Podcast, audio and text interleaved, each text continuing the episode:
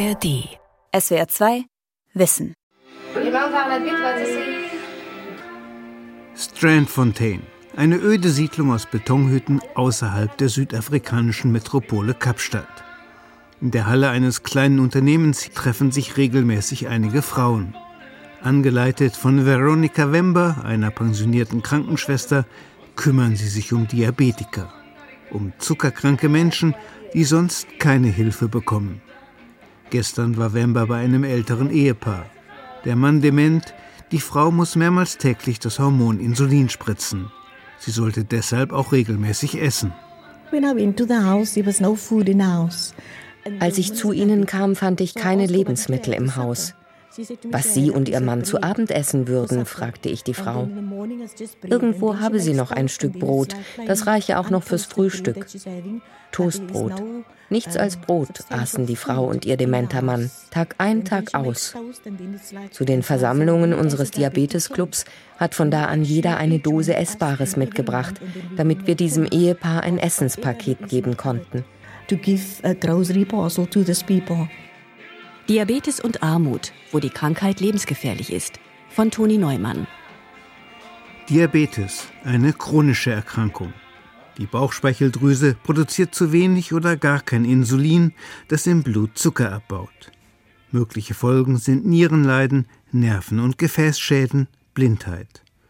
Ein Diabetes des sogenannten Typs 2, an dem 90 Prozent der Diabetiker leiden, ist fast immer Folge von falscher Ernährung und Übergewicht.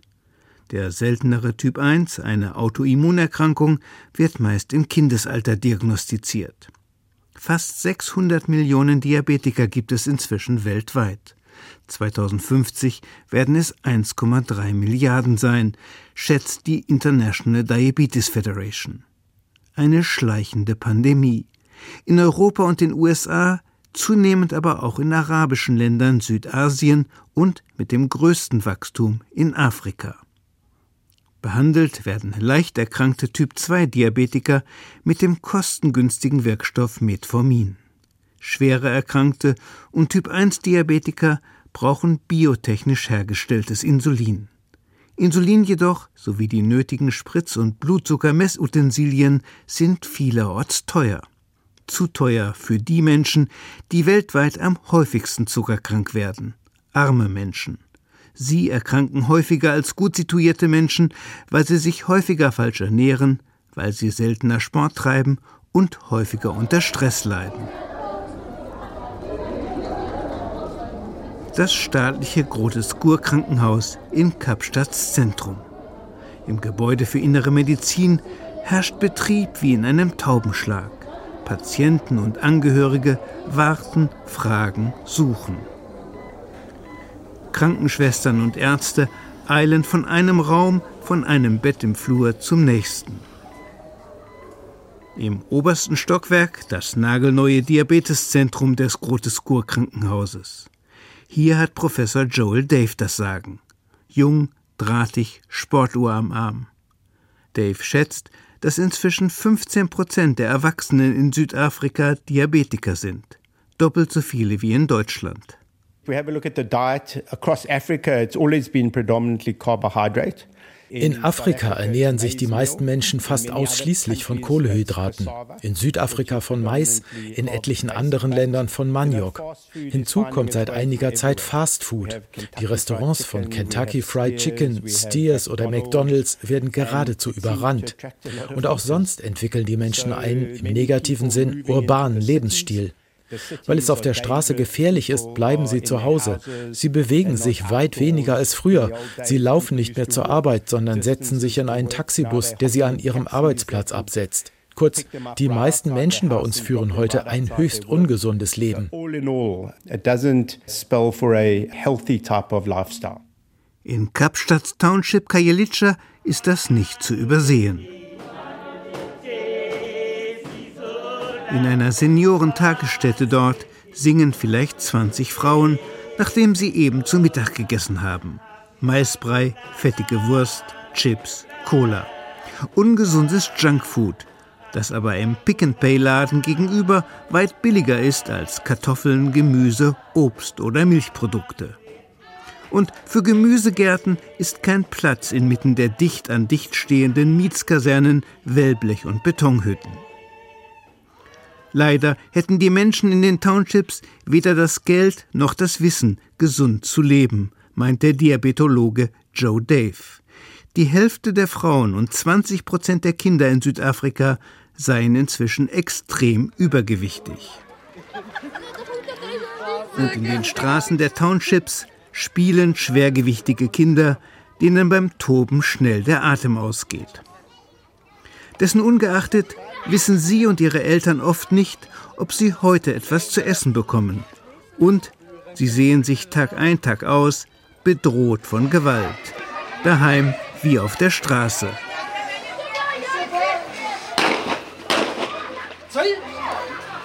Angst ums Essen und vor Gewalt aber erzeugt Stress, der das Diabetes begünstigende Hormon Cortisol freisetzt. Und so sind viele fehlernährte und gestresste Südafrikaner schon mit 40 Diabetiker. An Diabeteskomplikationen sterben inzwischen mehr Menschen als an HIV, Tuberkulose und Malaria zusammen. Bei Frauen ist die Zuckerkrankheit häufigste Todesursache. Dies auch deshalb, weil die Erkrankung, wenn überhaupt, spät festgestellt wird. In Gesundheitsstationen wird nur bei offensichtlich chronisch kranken Menschen der Blutzucker gemessen, die Hälfte der Diabetiker wird nie identifiziert. Andererseits hat jeder Südafrikaner ein Recht auf kostenlose staatliche Gesundheitsversorgung. Und die Versorgung einmal diagnostizierter Diabetiker sei gar nicht schlecht, meint Professor Joel Dave people across the country have access to metformin. In Südafrika haben grundsätzlich alle Diabetespatienten Zugang zu Metformin und mehreren Insulinpräparaten. Insulinpflichtige Patienten bekommen zudem Blutzuckermessgeräte und Teststreifen. Für alle, die von Sozialleistungen abhängig sind, ist das umsonst. Die Eigenbeteiligung steigt mit dem Einkommen. Inwieweit allerdings Medikamente, Geräte und Verbrauchsmaterialien tatsächlich verfügbar sind, hängt von der Gesundheitsverwaltung der jeweiligen Provinz ab.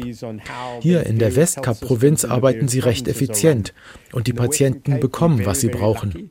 You know what is determined above reaches the people zumindest in Gesundheitsstationen wie der des Armenviertels Hanover Park, zehn Minuten entfernt vom Zentrum Kapstadts. Patienten mit Termin werden pünktlich aufgerufen. Über 3000 Diabetiker holen sich hier einmal im Monat ihre Medikamente. Die 58-jährige Shamima Keuler zeigt zufrieden lächelnd einen ganzen Karton Therapeutika, die sie heute bekommen hat. Das ist mein Insulin. Das ist mein Insulin, Spritzen, Tabletten, Teststreifen, Medikamente gegen Bluthochdruck, gegen zu viel Cholesterin. Ganz anders die Situation in Strandfontein, 20 Kilometer südlich von Kapstadt. Hier betreiben die Rentnerin Veronika Wember und ihre Freundinnen einen Diabetes-Club, der mehrere hundert Zuckerkranke berät und betreut. Viele Familien in Strandfontein lebten von 200 Euro Sozialleistungen im Monat, erzählt Wember. Es gebe keine Gesundheitsstation in der Siedlung mit ihren 20.000 Einwohnern und bei der Station im Nachbarort Mitchells Plain bekämen auch insulinpflichtige Patienten gerade mal 25 Teststreifen und 25 Lanzetten für vier Monate. How are you going to eat? You can't even check your levels. Wie sollen die Patienten essen, wenn sie ihren Zucker nicht messen können? Sie rutschen doch unweigerlich in einen Über- oder Unterzucker. Oft ist ihr Blutzucker ohnehin niedrig. Dann spritzen sie und er geht derart in den Keller, dass sie in Ohnmacht fallen. Kurz, es ist absolut lächerlich, Diabetiker mit 25 Teststreifen für vier Monate abzuspeisen. So it's totally ridiculous. You cannot have four months of 25 strips. Als ehemalige Krankenschwester weiß Veronika Wember, dass viele Patienten ihren Diabetes auch deshalb nicht in den Griff bekommen, weil sie nur unregelmäßig etwas zu essen ergattern und deshalb ihr Insulin nicht richtig dosieren. Die Folgen können tödlich sein. Unterzucker, Hypoglykämie durch zu viel Insulin führt zu Zittern, Schweißausbrüchen, Kopfschmerzen und Verwirrung. Überzucker Hyperglykämie erzeugt starken Durst, Harndrang, Kopfschmerzen und im Extremfall Ketoazidose, eine Übersäuerung des Bluts.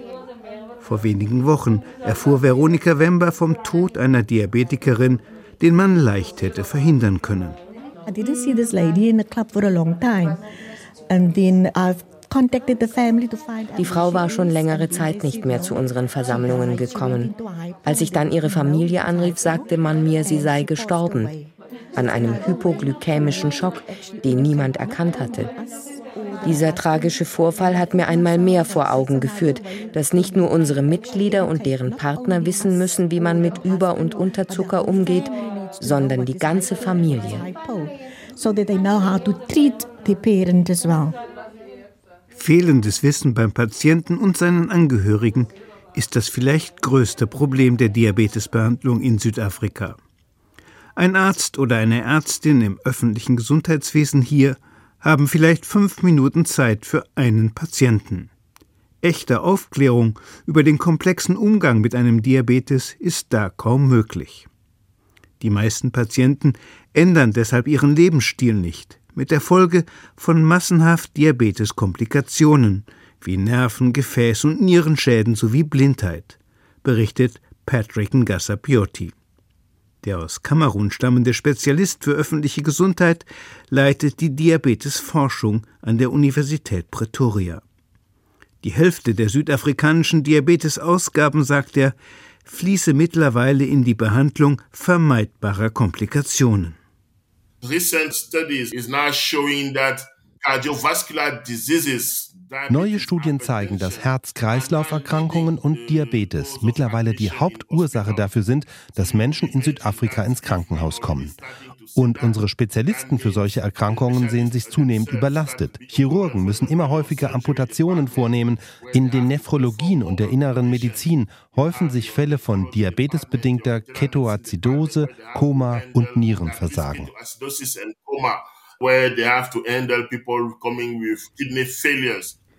Keineswegs besser ist derweil die Diabetessituation anderswo in Afrika. Die Prävalenz ist hier zwar bis heute relativ niedrig, sie wächst aber weltweit am stärksten. Die Zahl der Diabetiker in Afrika werde sich bis 2040 verdoppeln, schätzt die International Diabetes Foundation.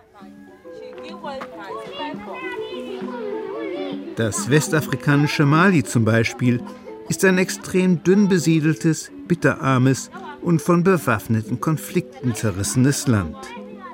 Gesundheitsstationen gibt es fast nur in Städten. Dörfer wie Kai im äußersten Südwesten erreicht man nur über schwer passierbare Erdstraßen. Dörfer, wo die Menschen ihr Privatleben hinter hohen Lehmmauern verstecken, mit Besuchern aber gern auch feiern. In Mali leitet der französische Arzt Stéphane Besançon die Hilfsorganisation Santé Diabète. Nur jeder dritte Diabetiker in Mali werde diagnostiziert, berichtet Besançon. Seine Organisation versucht, in Zusammenarbeit mit der Regierung, aufzuklären über gesunde Ernährung, körperliche Bewegung und Symptome von Diabetes. Vor allem aber betreut die Organisation Kinder mit Typ-1-Diabetes. People say there is no children with type 1 in Africa or few children. Manche Leute wundern sich darüber, dass es in Afrika nur wenige Kinder mit Diabetes des Typs 1 gibt. Und tatsächlich fanden wir vor 15 Jahren in Mali gerade sieben Kinder mit dieser Erkrankung. Heute sind es 1500. Und warum? Weil wir inzwischen in ganz Mali Kinder, die am Typ 1 leiden, mit Insulin versorgen. Nur deshalb überleben solche Kinder jetzt. So wie in Tansania und Guinea, wo es ähnliche Programme gibt. Auch in diesen Ländern wusste man zuvor nur von 5, 10 oder 15 Kindern mit einem Typ 1 Diabetes. Im malischen Dorf Kai spielen auch Kinder mit Typ 1 Diabetes Fußball. Eine der 30 Diabetesstationen von Santé Diabet in Mali versorgt diese Kinder kostenlos und ermöglicht ihnen ein Leben ohne Komplikationen. Das nötige Insulin erhält Stéphane Besançon über die Organisation Life for a Child, finanziert von der Pharmaindustrie.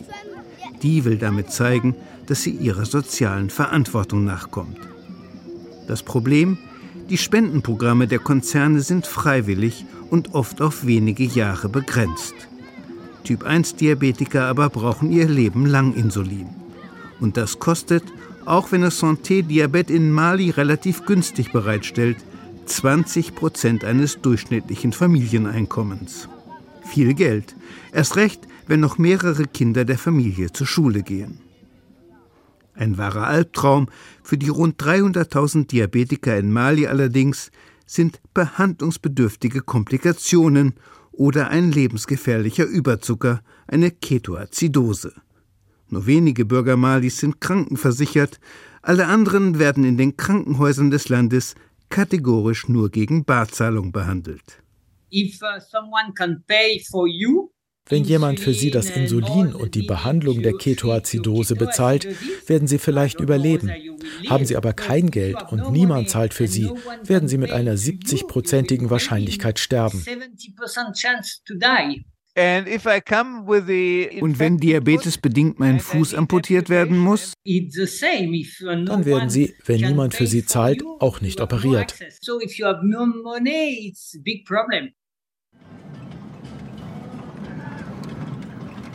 Sprung vom ärmsten Land Afrikas ins ärmste Land der westlichen Hemisphäre. Fahrt durch den Slum City Soleil in Haitis Hauptstadt Port-au-Prince. Der Fahrer spielt auf dem Smartphone die Hymne der sogenannten Sonnenstadt. Einer Stadt aus rostigen Blechverschlägen, in denen 400.000 Menschen hausen. Kinder durchstöbern Müllhalden, Frauen waschen in Abwasserkanälen. Kriminelle Gangs blockieren Straßen mit brennenden Reifen. Die Diabetologin Nancy Larco lebt in Haiti. Wo, sagt sie, seit Jahrzehnten eine Katastrophe die andere ablöse. Wir haben sehr viele Kidnappings hier und überall sind kriminelle Banden aktiv. Sie können sich vorstellen, wie das die Menschen stresst und bei ihnen das Stresshormon Cortisol freisetzt, was enorm zur Entwicklung eines Diabetes beiträgt. Auch nach dem Erdbeben 2010 haben wir eine massive Erhöhung des Cortisolspiegels bei unseren Patienten festgestellt und dem Erdbebenstress folgten posttraumatische Stresssymptome.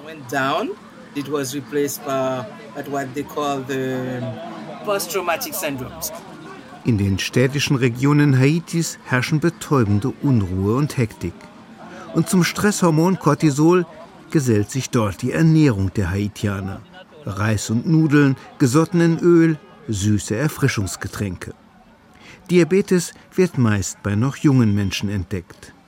Die Prävalenz, sagt die Ärztin, lasse sich allerdings kaum einschätzen, weil nur eine kleine Minderheit je eine Diagnose erhält. Die Menschen verdrängten ihren Diabetes, für dessen Behandlung man, wie in Mali, sofort Bargeld auf den Tisch legen muss.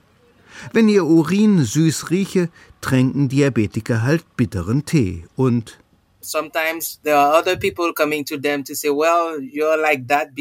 Manchmal sagen die Leute einem Diabetiker, du bist krank, weil dich jemand hasst und dich deshalb verhext hat.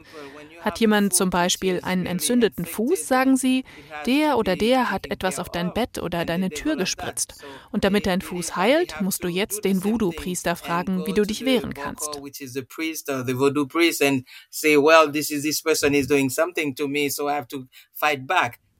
Oder einen christlichen Priester. Haitianer sind zutiefst religiös. Und in der Abenddämmerung hört man fast immer von irgendwoher inbrünstigen Gesang.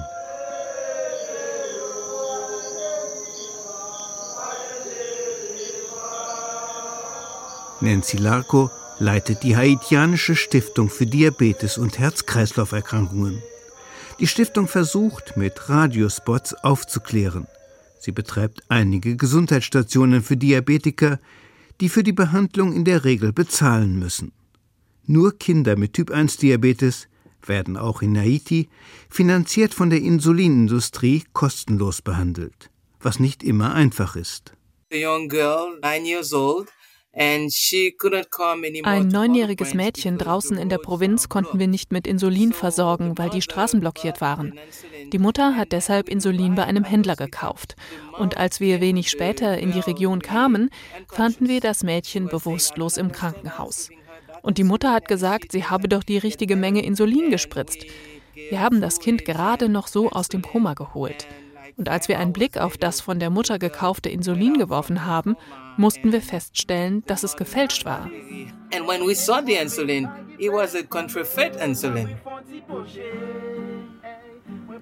Doch nicht nur in armen Ländern richtet Diabetes mangels angemessener Behandlung Menschen zugrunde. Nein, auch im reichsten Land der Welt, den USA, leben Millionen Diabetiker in steter Angst, ihre Erkrankung nicht behandeln zu können. Verantwortlich dafür sind große Konzerne, die an der Zuckerkrankheit Milliarden verdienen. Für diese Konzerne sind die USA der bei weitem größte Markt. Über 30 Millionen Diabetiker gibt es hier, rund 8,5 Millionen brauchen Insulin. Für 1,5 Millionen Typ-1-Diabetiker hängt ihr Leben am Insulin, erklärt aus Washington Shana Kasper, Sprecherin der Patienteninitiative T1 International if I go without insulin for just a couple of hours, Spritze ich mir zwei Stunden kein Insulin, spüre ich, wie mein Blutzucker in die Höhe schießt. Ich bekomme brennenden Durst und muss dauernd Wasser lassen. Die Welt verschwimmt vor meinen Augen, mir wird schlecht. Ich habe das Gefühl, dass sich mein Blut in Säure verwandelt. Das ist die Realität einer Ketoazidose, die dich binnen weniger Stunden umbringen kann. Insulin ist für viele von uns Diabetikern deshalb so wichtig wie Sauerstoff. Ohne Insulin überleben wir nicht lange very long without it. Insulinpräparate gibt es heute in den USA wie bei uns in verwirrender Vielfalt. Seit 40 Jahren produziertes synthetisches Humaninsulin, identisch mit dem Insulin der menschlichen Bauchspeicheldrüse, sogenannte Insulinanaloga, künstliche Abwandlungen des Insulins in schnell und langwirkender Form, in Fläschchen und Dosierspritzen, sogenannten Pens. Das Problem, in den USA werden für all diese Produkte astronomisch hohe Preise verlangt. I use several different insulins and different. Ich benutze mehrere Insulinpräparate, schnell und langwirkende in Fläschchen und Pens. Dafür zahle ich 130 Dollar im Monat. Den Rest übernimmt meine Versicherung, die mich aber zusätzlich fast 1000 Dollar im Monat kostet. Insgesamt kostet mich mein Diabetes 7000 Dollar im Jahr, inklusive aller Tests, Arzttermine, Blutabnahmen und so weiter. Doctor's appointments and blood work and everything else. Diabetestherapie ist in den USA vor allem deshalb so teuer, weil seit Jahrzehnten drei Konzerne 90 Prozent des Insulin-Weltmarktes kontrollieren.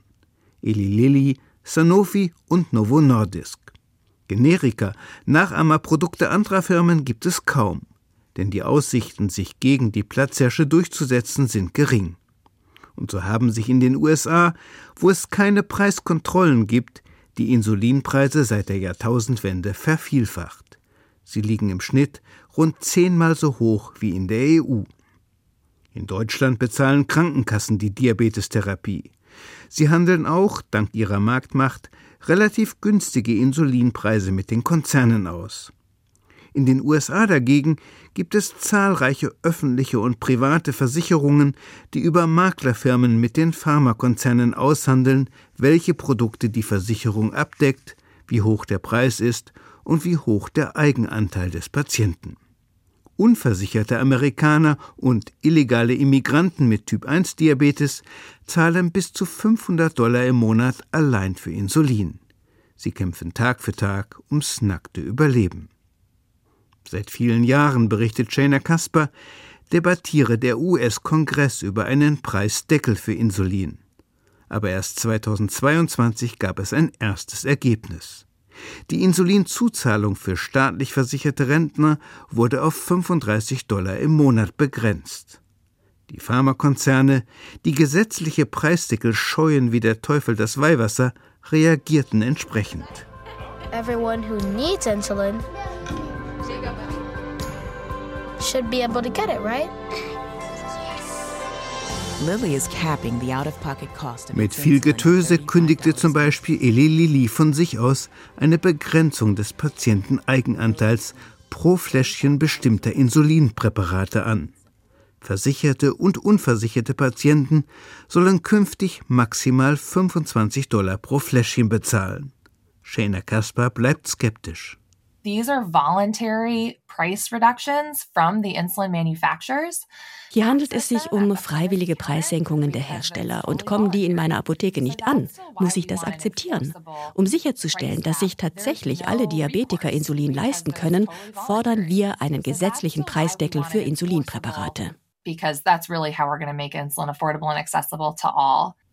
Auch der Hamburger Diabetologe Andreas Klinge blickt mit Unbehagen auf die Preispolitik der Insulinkonzerne. Klinge, Mitglied der Arzneimittelkommission der deutschen Ärzteschaft, kritisiert zum Beispiel, dass die Konzerne weltweit für Insulinanaloga weit höhere Preise verlangen als für Humaninsulin. Bei vergleichbaren Produktionskosten und einem medizinisch eher geringen Mehrwert. Bei den Insulinanaloga gibt es bisher keinen wissenschaftlichen Nachweis dafür, dass Komplikationen durch den Diabetes seltener sind im Vergleich zu humanen Insulinen. Also nicht weniger Folgeschäden an Augen, Nieren oder Nerven. Diesen Nachweis gibt es nicht, da sind die Insuline ganz offensichtlich identisch. Ende Mai 2023 trudelte bei Andreas Klinge und Zehntausenden Fachärzten in aller Welt eine Mitteilung des Insulinproduzenten Sanofi ein. Man habe, Zitat, nach sorgfältiger Überlegung die Entscheidung getroffen, die Herstellung und Lieferung unserer Humaninsuline weltweit einzustellen, um damit die Produktion unserer häufiger verordneten Insuline abzusichern. Diabetesarzt Andreas Klinge fürchtet, dass bald auch die anderen Konzerne kein Humaninsulin mehr liefern. In armen Ländern könnte dann Insulin noch unerschwinglicher werden. Bitten von SWR2 Wissen um Stellungnahme haben die Unternehmen Sanofi und Novo Nordisk nicht beantwortet. Eli Lilly weist in einem kurzen Statement auf seine Preissenkungen in den USA und Insulinspenden für besonders arme Länder hin. In westafrikanischen Staaten wie Niger und Mauretanien ist das lebenswichtige Medikament Insulin in neun von zehn Apotheken nicht erhältlich, weil die Konzerne dort nichts verdienen. Und wo Insulin erhältlich ist, können es die meisten Menschen nicht bezahlen. In Niger und Mauretanien ist deshalb die Diagnose eines Typ-1-Diabetes identisch mit einem Todesurteil. Die durchschnittliche Überlebenszeit nach der Diagnose liegt bei weniger als einem Jahr. Fachleute fordern angesichts dessen immer lauter, Entwicklung und Produktion lebenswichtiger Medikamente wie Insulin nicht mehr der Industrie zu überlassen, sondern sie in öffentliche Hände zu legen. SWR 2 Wissen Diabetes und Armut von Toni Neumann. Redaktion Dirk Asendorf. SWR 2 Wissen. Alle Folgen in der ARD Audiothek. Manuskripte und weitere Informationen unter swr2wissen.de.